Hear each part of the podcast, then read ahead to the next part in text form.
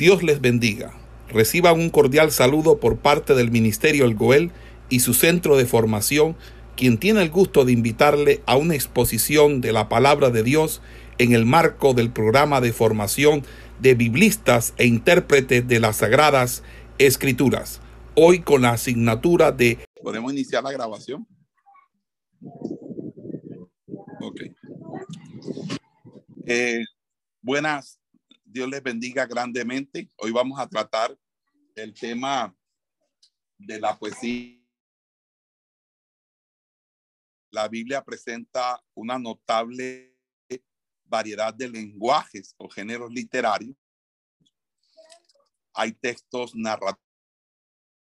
narrativos, dichos sapienciales, parábolas, profecías, cartas, escritos apocalípticos, y muchos de estos textos están escritos en prosa, pero numerosos son textos poéticos. A veces se trata de un himno intercalado en una narración como los cánticos de Moisés, David y Jonás, por ejemplo. Otras veces ético comprende un libro como el Cantar de los Cantares o como el libro de Job los profetas fueron grandes poetas. Y lo mismo hay que decir de los salmistas, que no encontraron medio más adecuado para dialogar con Dios que en el lenguaje de la poesía.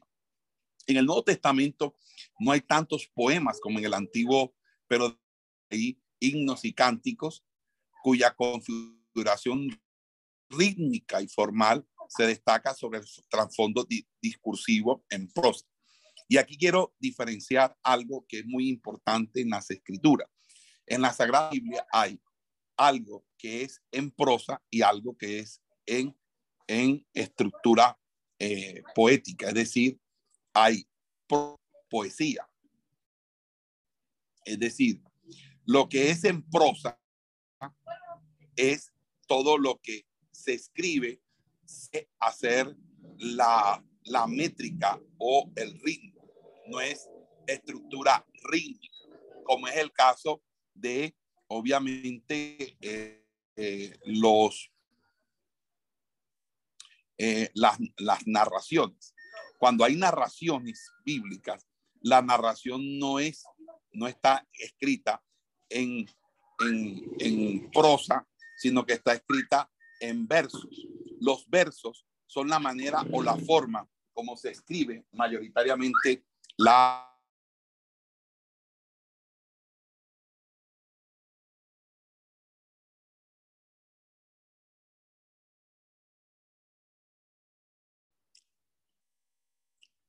Lo que quiero decir particularmente es que uno va a encontrar en la Biblia que los textos pueden ser en prosa y prosa o pueden ser en versos. Son textos poéticos. Por ejemplo, cuando tú eh, abres la Biblia en el libro de los Salmos, estos están escritos con márgenes que no son justificados, es decir, que no están alineados ni a derecha ni izquierda, sino que se corren y hay unas sangrías, es decir, unos espacios donde comienza y donde termina, que no son estructurados en versos. Y eso es propio. Prosa, el de los escritos está completamente justificado, así como termina Así como termina, terminan todos, es decir, las líneas están eh, justificadas. Ahora bien, nosotros tenemos que entender que una cosa es la poesía en español y otra cosa es la poesía en hebreo. Y que no hay algo más difícil traducir la poesía de un idioma a otro. Porque cuando uno traduce la poesía de un idioma a otro, uno tiene que conocer ambos idiomas, no solamente de manera técnica, sino también de manera eh, eh, artística eh, y cultural, para poder hacer aprehensión de los diferentes matices que van a ser parte de la disyuntiva que trae consigo la poesía. Hoy voy a hablarles acerca de los elementos formales más característicos de la poesía. ¿Cuáles son esos elementos que caracterizan a la, a la poesía española? Y esto eh, lo hacemos porque evidentemente la poesía española es la poesía con la que todos vamos a encontrar en la Reina Valera traducidos los textos de, eh, del Antiguo Testamento. En ese orden de idea vamos a encontrar que lo primero que uno observa dentro del lenguaje poético es lo, la llamada métrica, los márgenes. ¿Qué son los márgenes? Los márgenes es cuando usted mira el texto, uno ve que los márgenes, tanto de derecha como izquierda, no son iguales, sino que están distribuidos de manera asimétrica, precisamente porque esos márgenes dan cuenta de que el texto está distribuido en versos y es en versos se diferencia ostensiblemente de los textos distribuidos en prosa que es totalmente corrida. Ahora, los versos es la segunda característica. ¿Qué son los versos? Cuando hablamos de versos, estamos hablando de esas unidades métricas y rítmicas que se organizan en serie. Cuando estas unidades son todas iguales, es decir, tienen el mismo número de sílabas, la versificación se llama regular, es decir, son versos regulares.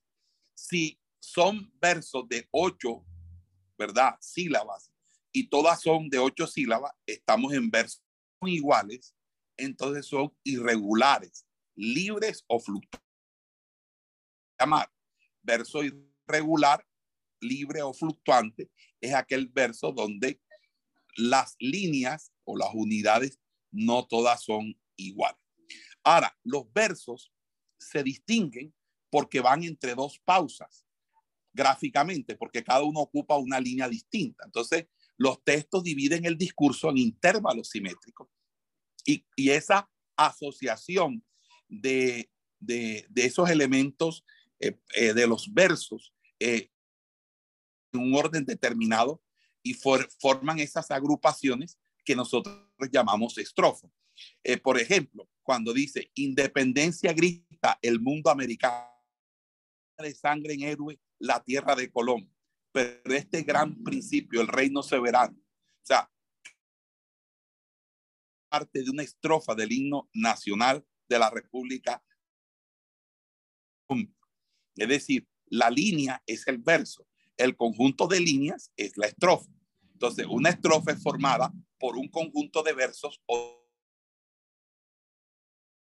Entonces, en ese orden de ideas, nosotros tenemos que lo vamos a encontrar es el metro o la métrica, que es la cantidad en un estrofe, que, se mide por cada una de las líneas o versos. Son, o los versos son de ocho. Estamos ante un, una estrofa que es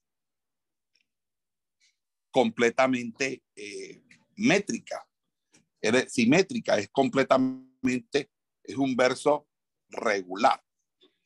Pero si estamos frente a una que no es métrica, regular, sino que simple y llanamente es una que es eh, de diferentes eh, eh, tiempos de sílaba, entonces se llama simplemente libre, verso libre o verso fluctuante. La otra característica que vamos a encontrar nosotros, además del metro, es la rima. La rima es otra característica y la rima consiste en que cuando usted se lee o eh, usted encuentra una igual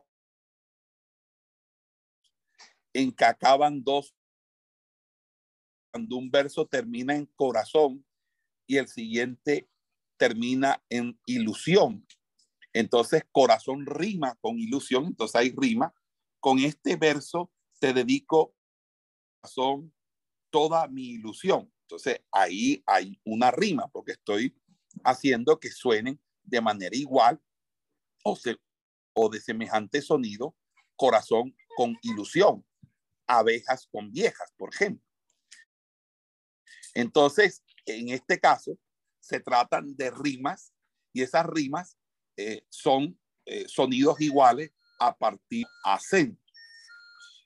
También eh, se presenta lo que ritmo es otra de las cualidades del lenguaje poético y hay muchos poemas que tienen un ritmo y el ritmo puede ser perceptible, eh, ¿verdad? Un sonido uniforme, si lo es, o puede ser un ritmo, es algo que hace parte eh, de las, las, las características de la poesía, eh, en este sentido de la poesía, de la poesía española. Pero fíjense que cuando vamos a hablar de la poesía en hebreo, la poética hebrea tiene unos presupuestos y esos presupuestos son los elementos que caracterizan a la poesía hebrea. Y la poesía hebrea no tiene como rasgo distintivo la rima. Hay a veces algunos pasajes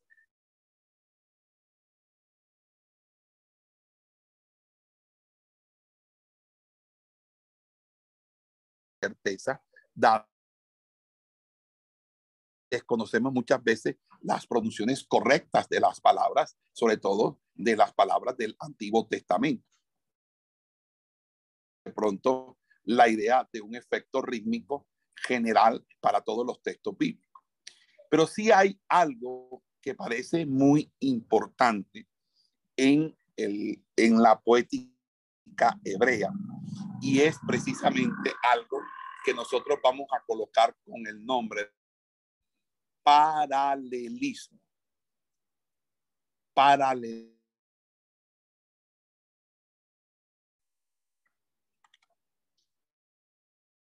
Consiste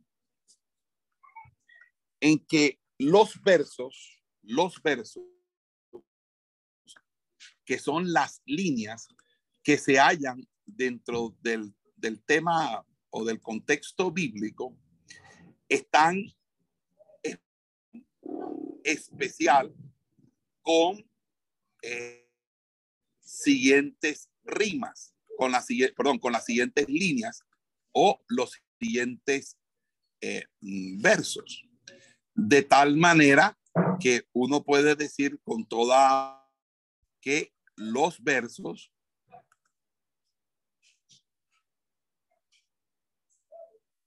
están alineados a, a través o a partir de una, por así decirlo, unas relaciones que guardan entre una y otra línea. Y eso tiene un nombre, y ese nombre es el nombre de paralelismo. Paralelismo. ¿Por qué se le denomina paralelismo? Acuérdense que son dos líneas que por más que se extiendan, nunca se tocan, nunca se encuentran. Versos, imagínense que el conjunto de palabras que hay en un margen es una línea. Las líneas se forman en paralelo porque están en pares o están dadas en, en, conjunto de pares. De tal manera que como conjunto de pares, allí hay una de que eh, en ese sentido podamos eh, nosotros entender que hay una, una combinación o una relación. Y esa relación es la relación entre las dos frases. Pueden existir inclusive más de dos frases, pero usualmente siempre son dos frases. ¿Y qué pasa? Lo que pasa es que hay lo que se llama el estijo o el estiquio y el completo con sus dos líneas. Entonces hay algo. Salmo capítulo 10. Alguien que busque el Salmo 10, versículo 11.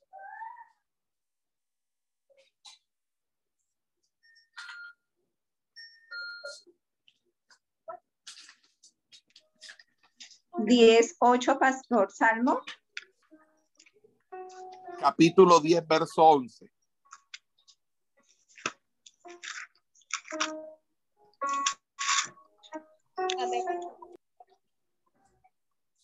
Dice, en su corazón Dios ha olvidado, ha encubierto su rostro, nunca lo verá. Repítelo otra vez, Nelly. Dice en su corazón, Dios ha olvidado, ha encubierto su rostro, nunca lo verá. En otra versión dice, se olvida que el Señor se olvida.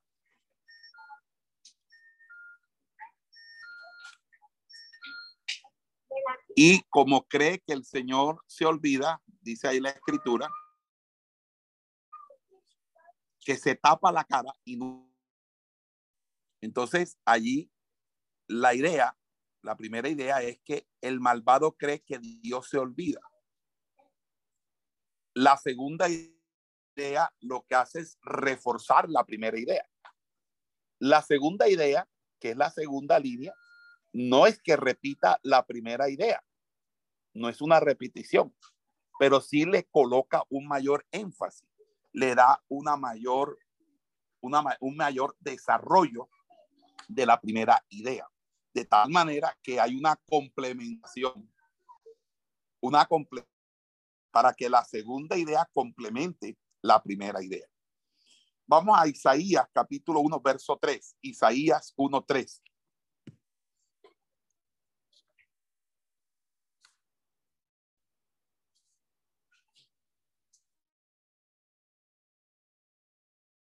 Amén. ¿Le leo, pastor? Sí, por favor, y habilíteme compartir. Dice, el buey conoce a su dueño y el asno el pesebre de su señor. Israel no entiende, mi pueblo no tiene conocimiento. El buey reconoce a su al establo de su amo, ¿cierto? Sí. O sea, su amo. Repita otra vez, hermana Samira. El buey conoce a su dueño y el asno el pesebre, el pesebre de su señor. Israel no entiende, mi pueblo no tiene conocimiento. O sea, este, el buey la, reconoce a su amo y el asno al el pesebre de su señor. O sea, en pocas palabras, estos dos animales conocen quién los dirige, quién los manda, a quién le deben sometimiento, obediencia. Entonces el buey reconoce a su dueño y el asno, eh, el pesebre, de, son dos ideas que se van relacionando y se van fortaleciendo. Es la manera como se construye la poética hebrea a través del paralelismo de ideas, paralelismo 9.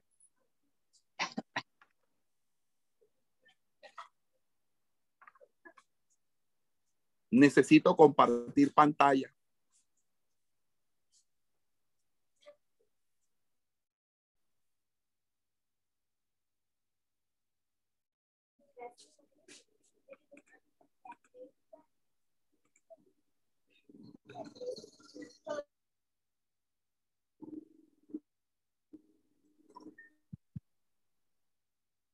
¿Por qué? Papá. Ok. ¿Quién no lee el texto, por favor? ¿Cuál, pastor? El salmo que pedí. Ay, no me entendí. Porque hay, hay mucha interrupción y a veces no, no entiendo el número cuando dice el,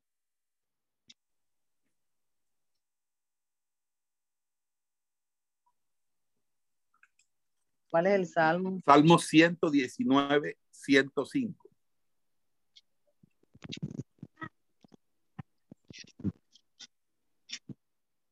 Lámpara es a mis pies tu palabra y lumbrera a mi camino.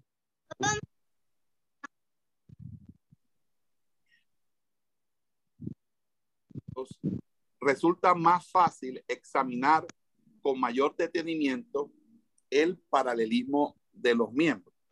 Entonces, aquí vamos a encontrar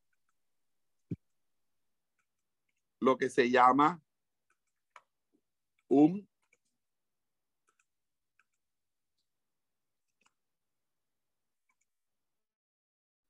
hemistiquio. ¿En qué consiste eso? Consiste en que hay una línea A y a esa línea A una línea B.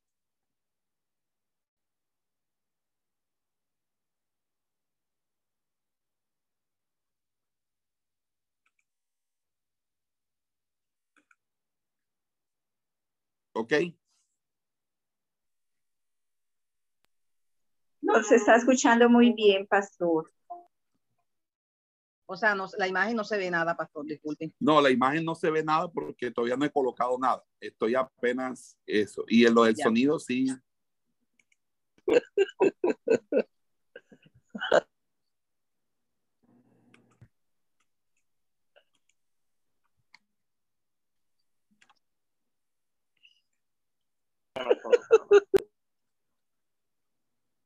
Ok, entonces tenemos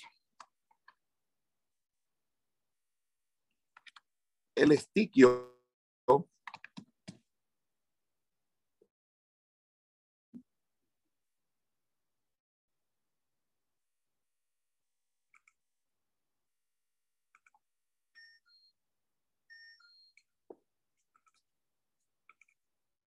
un paquete de eh, para este plato de chal, que lo noté. El cuadradito que hay.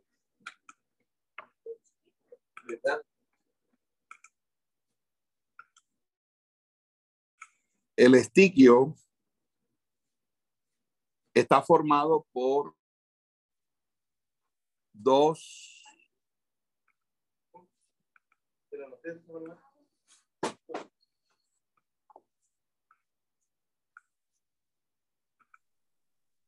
algo que llamaremos hemistiquio A y otro que llamamos B.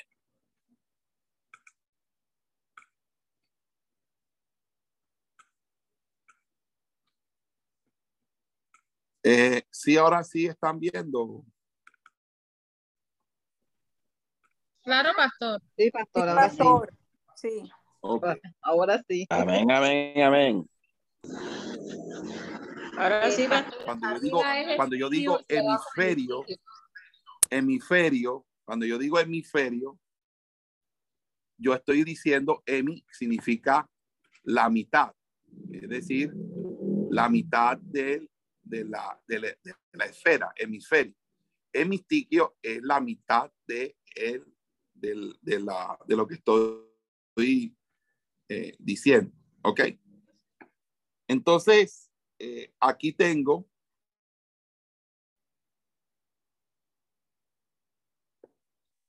el Salmo 15.1.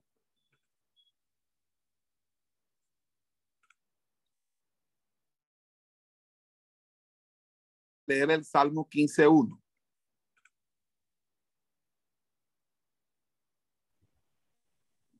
Amén. Jehová, perdón.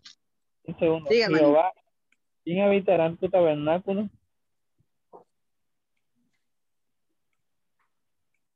¿Quién morará en tu santo monte? En tu monte santo, perdón.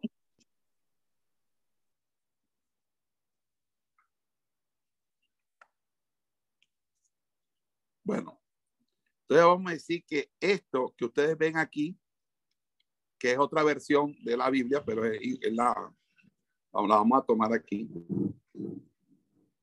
Esto que ustedes ven es el hemistiquio A.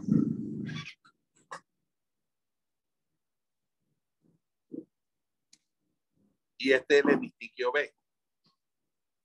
Ya.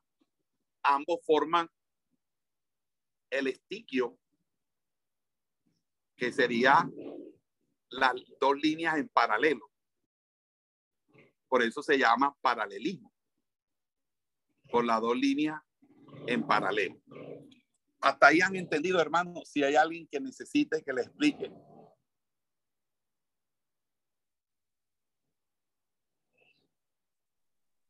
Está claro, pastor. ¿Podría explicar otra vez un momento? Entendible, entendible.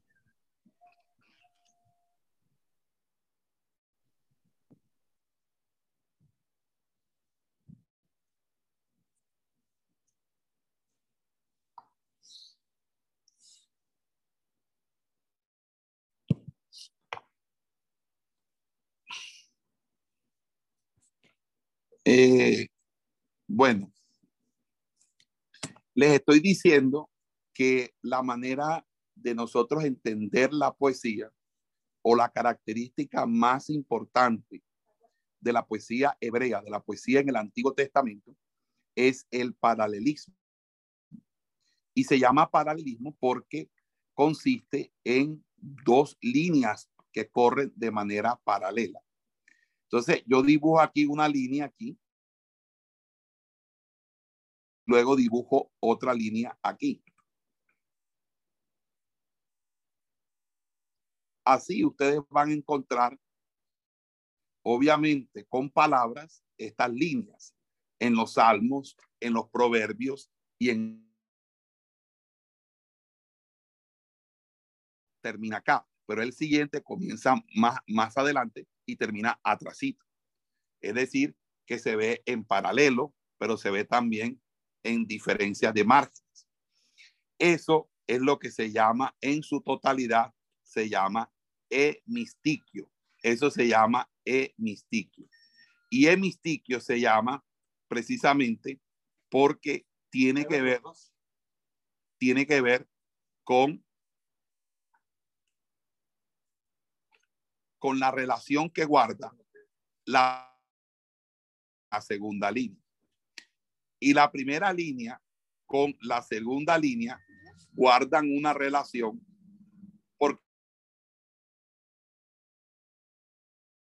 anunciada de dos maneras diferentes o anunciada de maneras tales que se complemente o se antagonice. Entonces, hay una parte que es A y otra parte. Esa parte que es A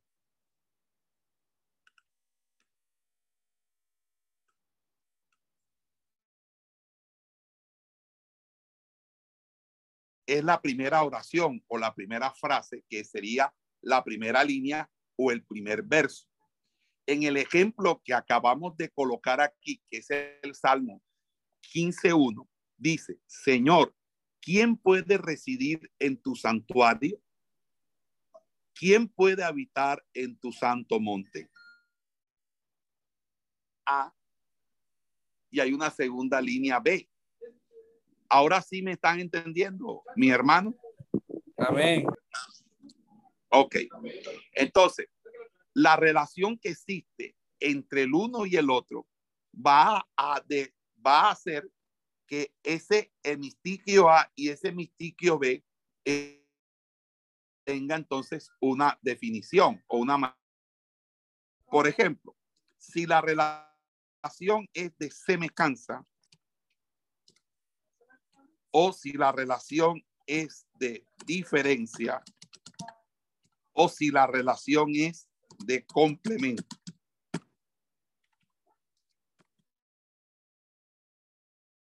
Vamos a poner 1, 2, 3.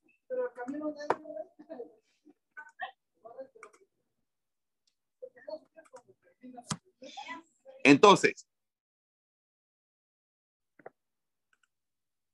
si es de semejanza, el paralelismo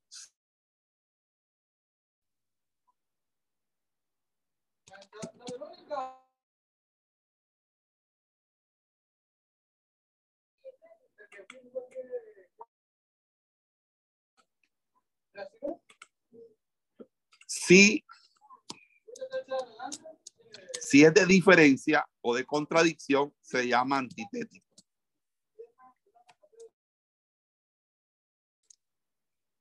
De complementación,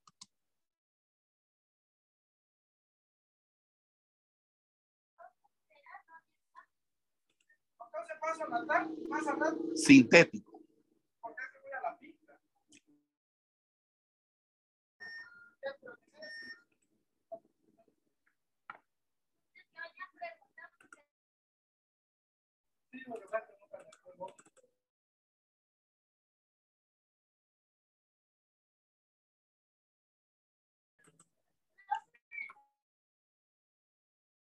No sea sinónimo. Que lo que dice A lo vuelva a repetir B con otras palabras. ¿Qué hace que el paralelismo sea antitético? Que lo que dice A lo, lo niegue B o lo contradiga B, diga, sino que lo exprese de otra manera negativa. ¿Qué hace que sea sintético? Que lo que dice A sea complementario de lo que dice B. ¿Ok? Amén. Por favor, repítame, repítame nuevamente, eh, pastor, hágame el favor. Ok. Hay tres maneras, eh, por lo menos, de considerar hemistiquio o un... Puede ser, puede ser de semejanza, diferencia o de complemento.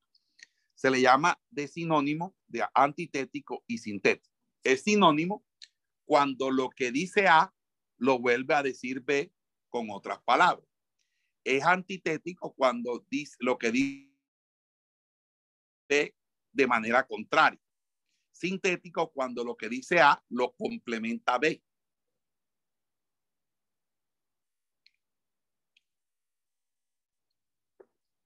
Ahora sí, Janet.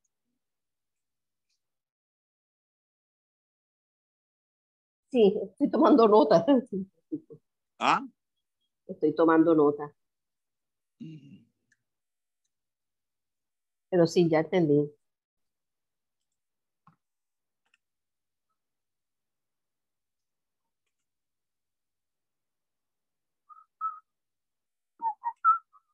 Listo, Disculpe, profe. Listo, pastor. Pues cuando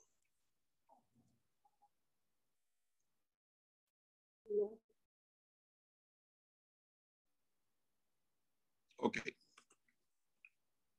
¿Ven en pantalla? Les puse algo en pantalla. Unas Amén. definiciones. Amén. Sí. Bueno, Estoy viendo. ah, ya. copien, por favor. Sí. Amén. En general se suele distinguir tres formas. El sinónimo, el antitético y el sintético. ¿Están escribiendo? Sí, pastor. Sí, pastor. Bueno, Pastor. copien.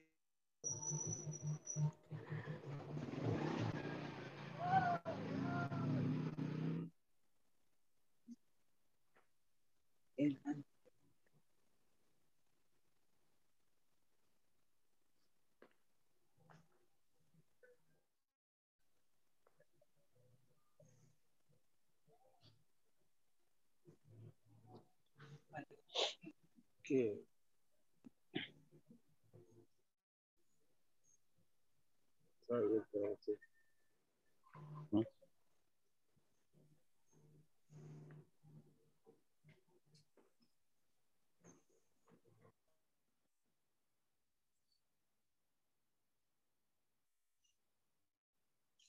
paralelismo sinónimo consiste en expresar dos veces la misma idea con palabras distintas. verbigracia, el salmo. Señor, ¿quién puede residir en tu santuario? Vuelve y pregunta, ¿quién puede habitar en tu santo monte? Sinónimo de habitar. De residir, ¿quién puede habitar en tu santo monte? Se está diciendo la misma cosa con diferentes palabras.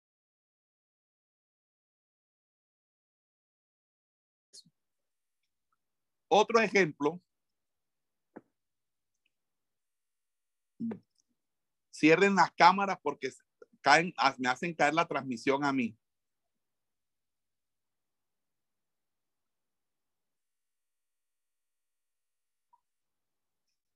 Otra situación sucede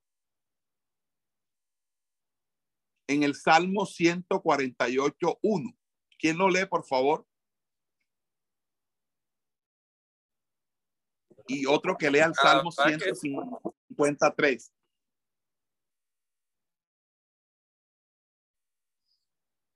Dice, alabar que el Señor desde el cielo, alabar que el Señor desde lo alto.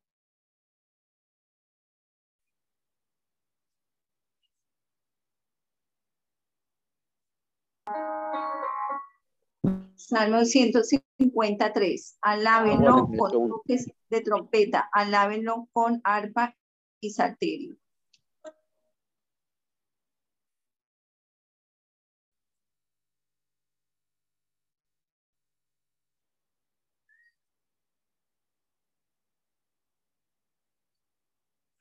Ok, alaben al Señor desde el cielo, alaben al alábenlo con toques de trompeta, alábenlo con arpa y salterio.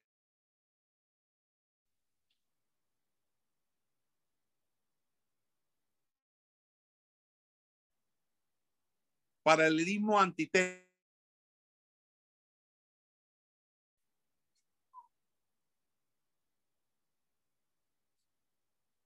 El paralelismo antitético se establece por la oposición o el contraste imágenes poéticas. Vamos a ver el Salmo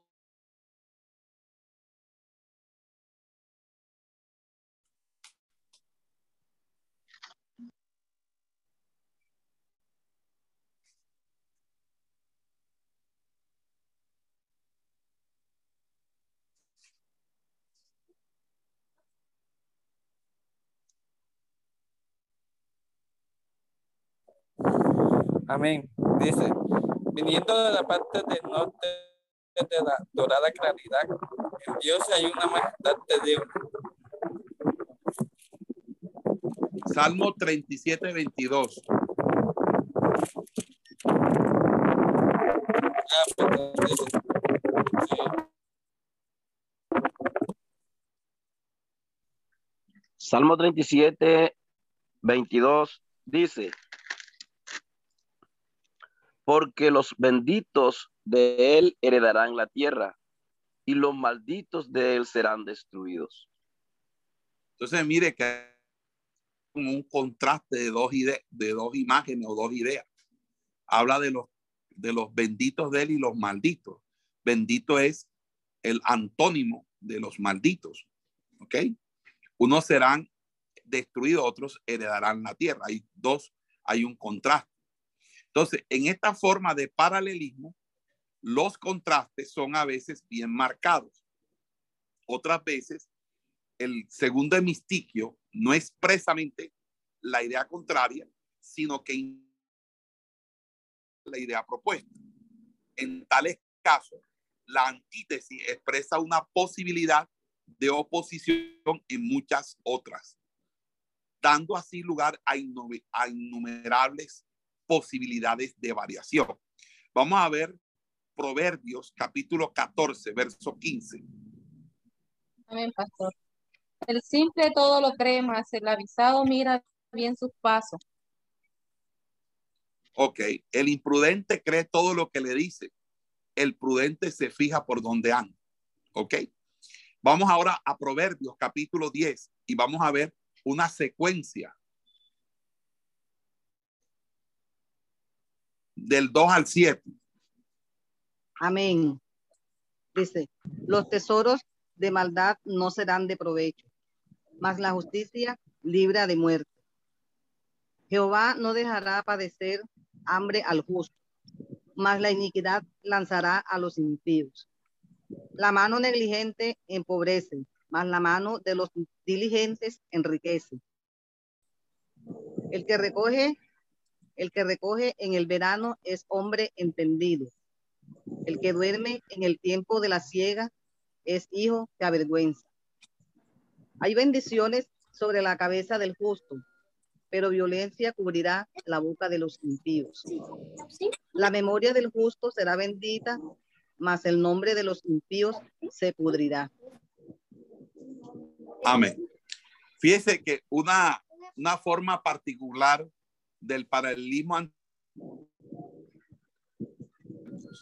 cuando son formulados comparativamente, cuando consiste en, en comparar y en declarar que una es superior a otra.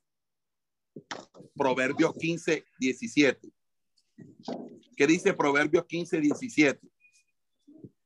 Mejor es la comida de legumbres donde hay amor, que de buey engordado donde hay odio. Amén. Ahora vámonos a Proverbios capítulo 16, 8. Mejor es lo poco con justicia que la muchedumbre de frutos sin derecho. Ok. Vamos a Proverbios 17, 1. Mejor es un bocado seco y en paz. Que casa de contienda llena de provisiones. Ok. Proverbios 19, 1. Mejor es, la- mejor es el pobre que camina en integridad que de perversos labios y fausto. Ok. Proverbios 21, 9. Mejor es vivir en un rincón del terrado que con mujer rencillosa en casa espaciosa. Imagínate tú. Entonces, ese es el llamado paralelismo antitético. Ahora vamos al llamado paralelismo sintético. ¿En qué consiste el paralelismo sintético? El paralelismo sintético abarca una extensa gama de relaciones entre el primer hemistiquio y el segundo. El segundo miembro no repite lo expresado en el primero, ni tampoco dice que más bien continúa la idea que enuncia el primero, a veces eh, con una gradación que da lugar a una idea nueva o simplemente con de expresar el pensamiento que se enuncia en el primero. Entonces, esa prolongación puede hacerse en varias di- direcciones posibles. El Salmo 77.3. Me acordaba de Dios y me conmovía. Me quejaba y desmayaba mi espíritu.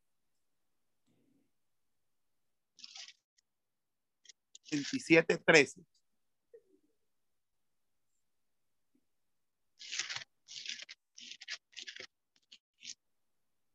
Aunque un ejército acampe contra mí, Ojo no Dios, temerá mi corazón. No, 77.13.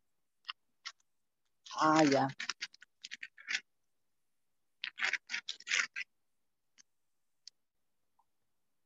Oh Dios, santo en tu camino.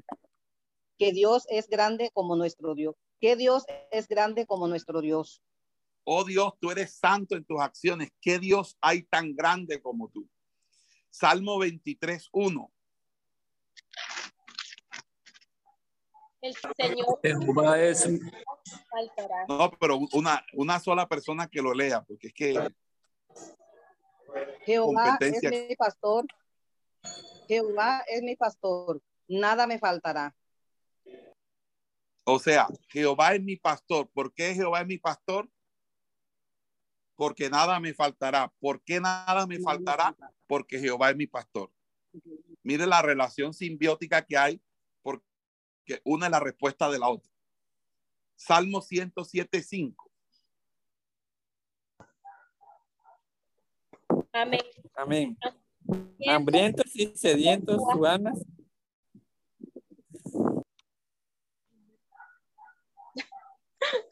Hambrientos y sedientos, su alma desfallecía en ellos. Ok. Entonces, como ya habíamos indicado, los hemistiquios pueden relacionarse de muy distintas maneras. Puede ser por mandato y motivación, por ejemplo, en el Salmo 33.1.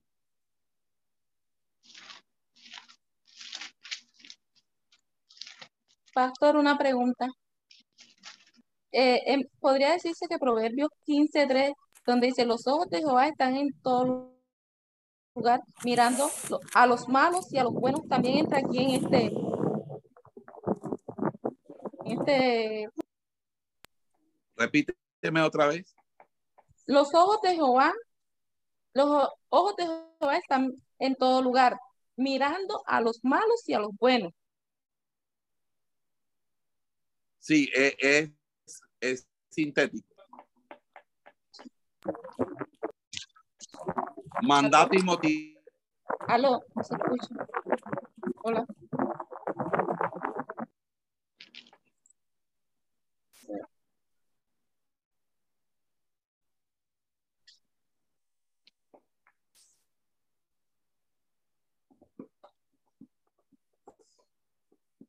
Salmo 33.1. Alegraos, oh justos en Jehová. buenos. En los En labios de los buenos, la la alabanza. es hermosa. Ese mandato es el, el mandato y la motivación. Hay ahora la acción y consecuencia. Salmo 107, verso 6. Pero leanme los, los textos, porque si no, entonces yo los leo. 107. Dice, entonces clamaron a Jehová en su angustia y los libró de sus aflicciones. 107, 13, 6. 19. Ok. Entonces Enunciado y clamaron a Jehová en su explicación. angustia. Enunciado y explicación. Salmo Enunciado. 77, 1.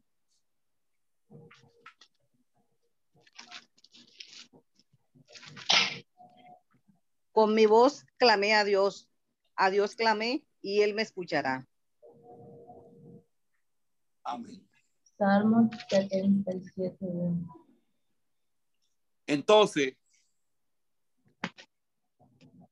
la complementación de los hemistiquios eh, se pone de manifiesto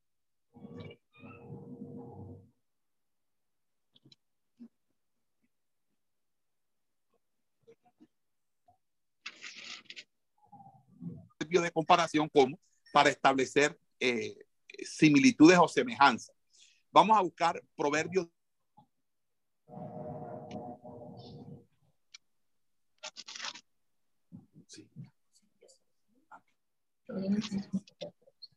capítulo 10, versículo 26. Proverbios qué? Como el vinagre, dice, como el vinagre a los dientes y como el humo a los ojos. Así es el perezoso a los que lo envían. O sea, mandar un flojo es mejor echarse vinagre a los dientes y que le, eche- le caiga uno un humo a los ojos. Proverbios 25, 14.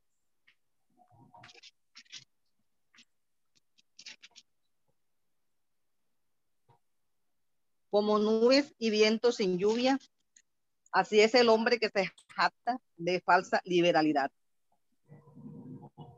O sea, nubes y viento y nada de lluvia es quien presume de dar y nunca da nada. Proverbios 25, 28. Como ciudad derribada y sin muro es el hombre cu- cuyo espíritu no tiene rienda. Proverbios 20 Proverbio 26, 11. Como ¿Proverbio perro qué? A su vómito, así es el necio que repite su necedad. Proverbios 26, 23. Como escoria de plata echada sobre el ti- tiesto, son los labios lisonjeros y el corazón malo.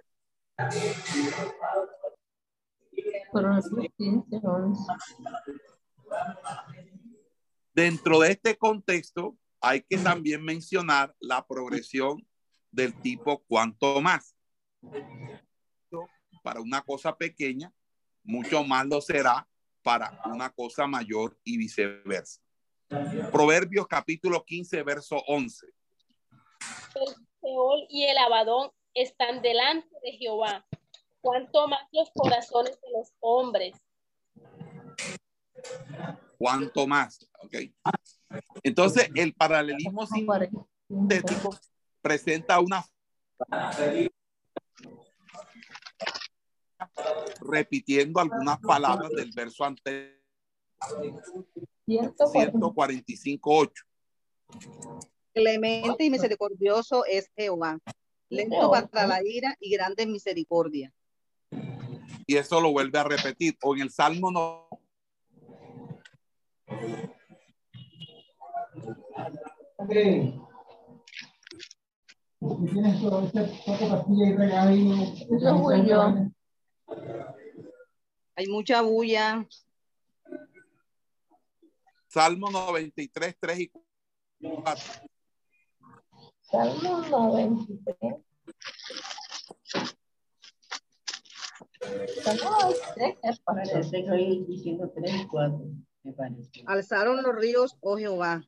los ríos alzaron su sonido, alzaron los ríos sus ondas.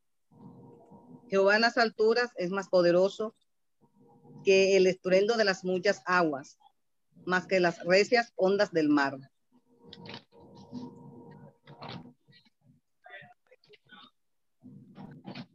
Ok, bueno, entonces ahora, por favor, ahora todo el mundo me hace el favor y va a buscar un... Y me va a decir y qué clase de paralelismo es. Ese es el trabajo que le, le voy. Pastor, haga favor, y- hace favor y Repite, por repite favor. porque hay interrupción. ¿Cómo? Que haga un favor y repita la pregunta porque que hay interrupción y no la entendemos en el momento que hay la interrupción. Le estoy diciendo en la Biblia un, eh, un Señorita, la orden, ¿qué texto- necesita? ¿Por qué no cierran los micrófonos, hermanos? Claro. Ese es el problema de... Hay mucha, mucha bulla. Entiendo, hermanos, que ahora vamos a hacer un ejercicio sencillo. Van a buscar un texto de la Biblia, no se vale los textos que usamos. Van a buscar un texto cualquiera de la Biblia y ese texto que van a encontrar de la Biblia, ustedes me lo van a, me lo van a eh, analizar para ver si ahí hay un paralelismo y me van a decir qué tipo de paralelismo hay. Si hay etcétera, etcétera. Entonces, vamos a comenzar de manera inmediata. Tienen 10 minutos, son las 3 y 16, a las, perdón, 4 y 16, a las 4 y 26, les, eh, les, les, les pido que, me, que ya tengan su texto bíblico allí y me digan si es un eh, paralelismo y si es sintético, antitético o sinónimo. ¿Ok?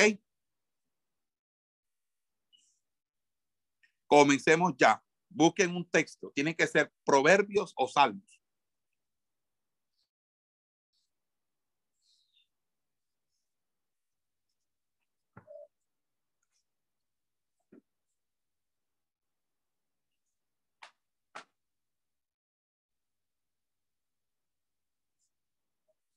te quiero explicar. Lo meto. ¿Cómo- cómo este- cómo le- le matan? Con